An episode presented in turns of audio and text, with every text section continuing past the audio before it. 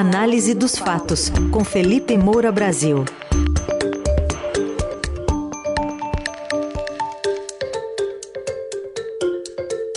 Hoje em destaque o Toma Lá da Cá, orçamento secreto e PEC da, do Bolsa Família. Me dá um orçamento secreto aí que eu te dou uma PEC aí, aqui. E a lei das estatais, que pode ficar para o ano que vem, depois de ser aprovada às pressas a mudança lá na Câmara, pode ficar para o ano que vem no Senado. Oi, Felipe, bom dia. Salve, salve, Raiz e Carol, equipe da Eldorado FM, melhores ouvintes, sempre um prazer falar com vocês. Bom dia, Felipe. Bom, tivemos dois pedidos de vista, né, dos ministros Ricardo Lewandowski e Gilmar Mendes no Supremo, adiando para a próxima segunda, último dia antes do recesso do Judiciário, julgamento sobre essa constitucionalidade das emendas de relator orçamento secreto. Dá para dizer que na prática ambos também deram tempo aí para o Congresso votar em ritmo acelerado esse projeto de distribuição mais clara de recursos do orçamento? Com certeza, Carol é, Gilmar Mendes e Ricardo Lewandowski são parte é, do centrão do Supremo Tribunal Federal. Agora o julgamento fica pendurado com cinco votos a quatro e, a depender aí da articulação política, deve haver uma modulação no mecanismo do orçamento secreto para que é, tudo mude para continuar como está, como eu vinha dizendo aqui na coluna. É, o próprio Gilmar Mendes disse o seguinte: em jogo aqui está a questão da governabilidade, é preciso ter essa perspectiva. Estamos falando da democracia no estágio em que ela se encontra. Que estágio escabroso!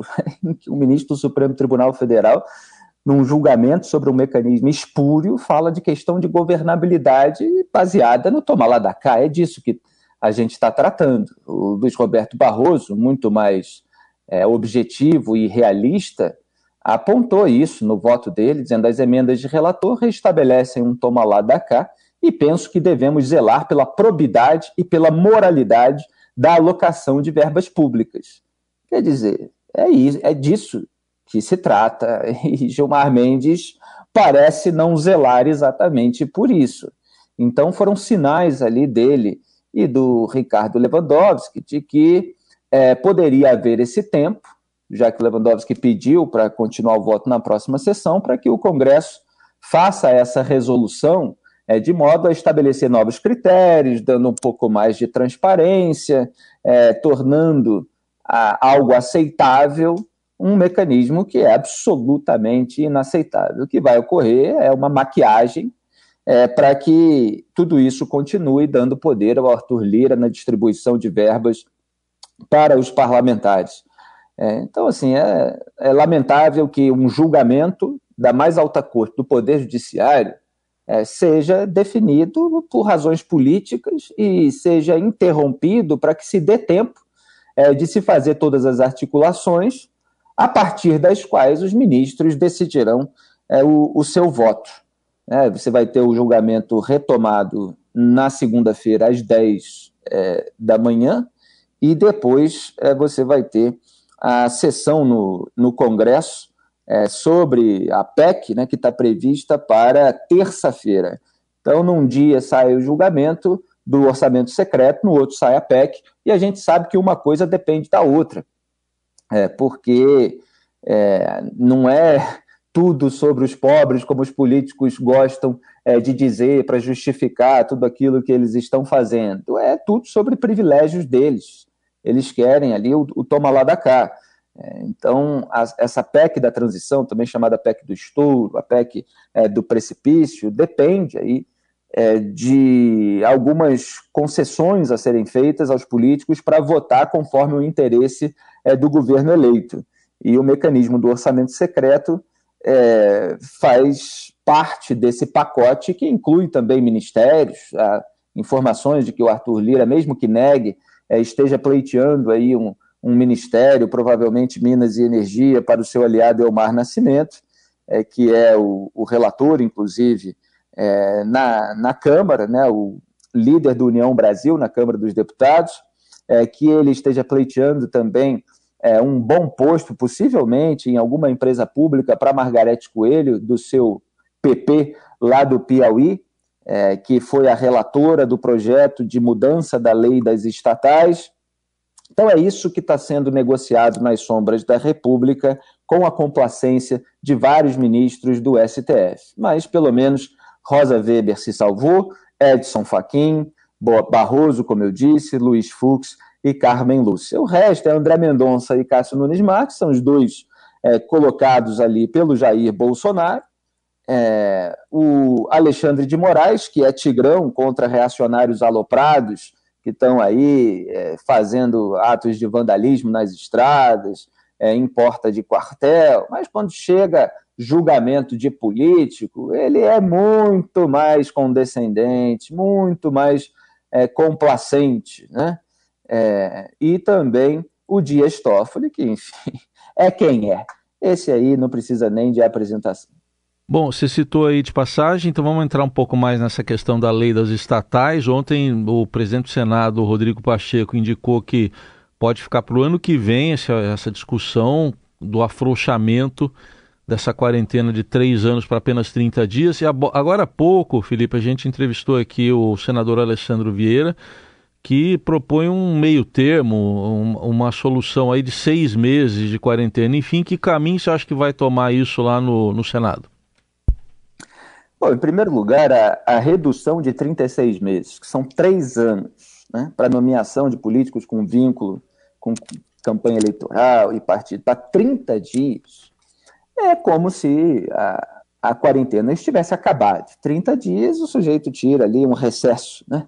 É, um período de férias e pronto, acabou, ele já pode ser nomeado. 30 dias e nada é praticamente a mesma coisa, quer dizer, se reduziu ali a um, a um número simbólico apenas é, de dias.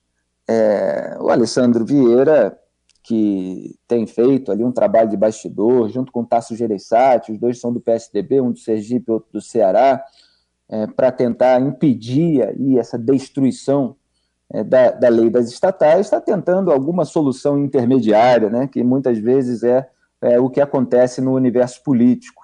A, a redução para 30 dias pode ser o bode na sala para conseguir que seja é, aprovada um, uma redução para seis meses. Claro que é grotesco, né? porque três anos você cobre quase todo o mandato. É, então o sujeito só pode botar lá um aliado que participou da campanha no último ano. Seis meses também, é como se fosse é, um período de, de férias, né? um semestre sabático, e você não tem essa redução grande da, da ingerência política é, a repercussão foi muito negativa, apesar da absoluta ausência da realidade de uma oposição à direita no Congresso Nacional, porque o bolsonarismo está aí sendo alvo de operação de busca e apreensão determinado pelo Moraes por atos considerados antidemocráticos, por é, vandalismo, por financiamento de bloqueio de estrada, é, de intervencionismo, encontraram armas com os bolsonaristas e tal. Então não é por causa do bolsonarismo. Inclusive, Eduardo Bolsonaro, como já falei aqui, Carla Zambelli, votaram a favor do projeto da mudança de lei das estatais. Então a reação vem é, do mercado, vem de setores não adesistas é, na imprensa, vem de um par de senadores, como o Tasso Gereissati e o Alessandro Vieira. É, o desgaste do Lula com essa iniciativa, associado com o Centrão, evidentemente, seria muito maior se houvesse uma oposição de verdade. Ontem até publiquei um artigo a respeito disso. É, mas o Rodrigo Pacheco sentiu, sentiu ali que poderia ser desgastante para ele, para os senadores, votar rapidamente essa barbaridade que foi aprovada na, na Câmara dessa maneira célere que é usada pelos políticos quando convém. Quando não convém, eles dizem: não, não dá tempo, é preciso haver um grande debate, etc. É, por exemplo, no caso da prisão em segunda instância, quer dizer, quando o STF reverteu, proibiu a prisão em segunda instância, havia PL, havia PEC é, para se tramitar, eles foram lá e destruíram tudo. O próprio PL, agora, né, não no sentido de projeto de lei, mas no sentido de partido liberal, que é uma farsa também, não é liberal coisa nenhuma, o partido do Bolsonaro, do Valdemar da Costa Neto, trocou membros da comissão, é, trocou gente que era a favor da prisão em segunda instância por gente que era contra, justamente para sabotar a medida. Então, quando não interessa, eles é, já combatem ali na raiz, para não passar nem por comissão. Agora, quando interessa, eles votam tudo de, de uma maneira bastante acelerada, como aconteceu na Câmara. Felizmente, felizmente tem muita gente se dando conta é de que isso é o escárnio completo. O Brasil está retrocedendo ao período pré-petrolão, abrindo caminho para a ineficiência e para a corrupção, como se a corrupção não tivesse existido, porque essa é a narrativa petista.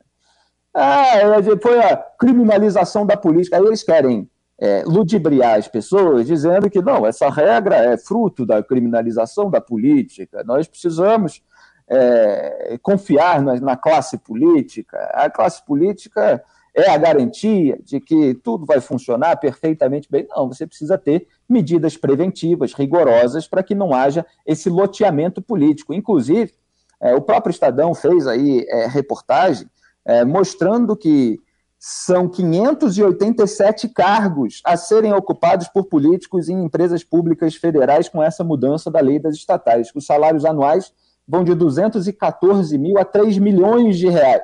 Então não é só sobre BNDES e Petrobras. O fim dessa quarentena interessa a todo mundo, porque aí você distribui cargos de poder que geram uma remuneração altíssima para aliados em troca de apoio no Congresso para aprovar as propostas do atual governo. Há outros cálculos aí que chegam até 700 cargos. Então são cargos que dão muito dinheiro para esse tomar lá da cá sujo, sem interesse público, para que políticos sem é, qualificação, sem currículo, gente que não é técnica, que não é profissional da área, assuma esses postos. Então, assim, o Brasil é cíclico. Né? As regras de nada valem, porque quando elas restringem os interesses políticos, elas são afrouxadas pelos políticos. Foi assim com a legislação penal, com a lei de improbidade administrativa, com o teto de gastos e agora com a lei das estatais. Este foi o Felipe Moura Brasil, mais uma coluna nesta sexta-feira. Já já ela estará no radioeldorado.com.br e também nas plataformas de áudio. Mas agora a gente se despede desejando já um Feliz Natal. Felipe, você vai folgar agora e volta no pós-Natal aqui com a gente, não é isso? Exatamente. Semana que vem eu estou nesse recesso da nossa escala de fim de ano, mas na outra segunda pós-Natal, antes ainda do Réveillon, estarei de volta. Feliz Natal a todos vocês. Eu tenho muita alegria em participar é, do Jornal Eldorado, da Eldorado FM, com Ryzen, com Carol, a grande Laís, que está aí nos bastidores sempre ajudando, o craque Emanuel, muito generoso. Bom Natal para todos vocês. Foi um ano excelente que a gente pôde refletir sobre o país aqui todas as manhãs. Grande abraço. Valeu. Tchau. Obrigada.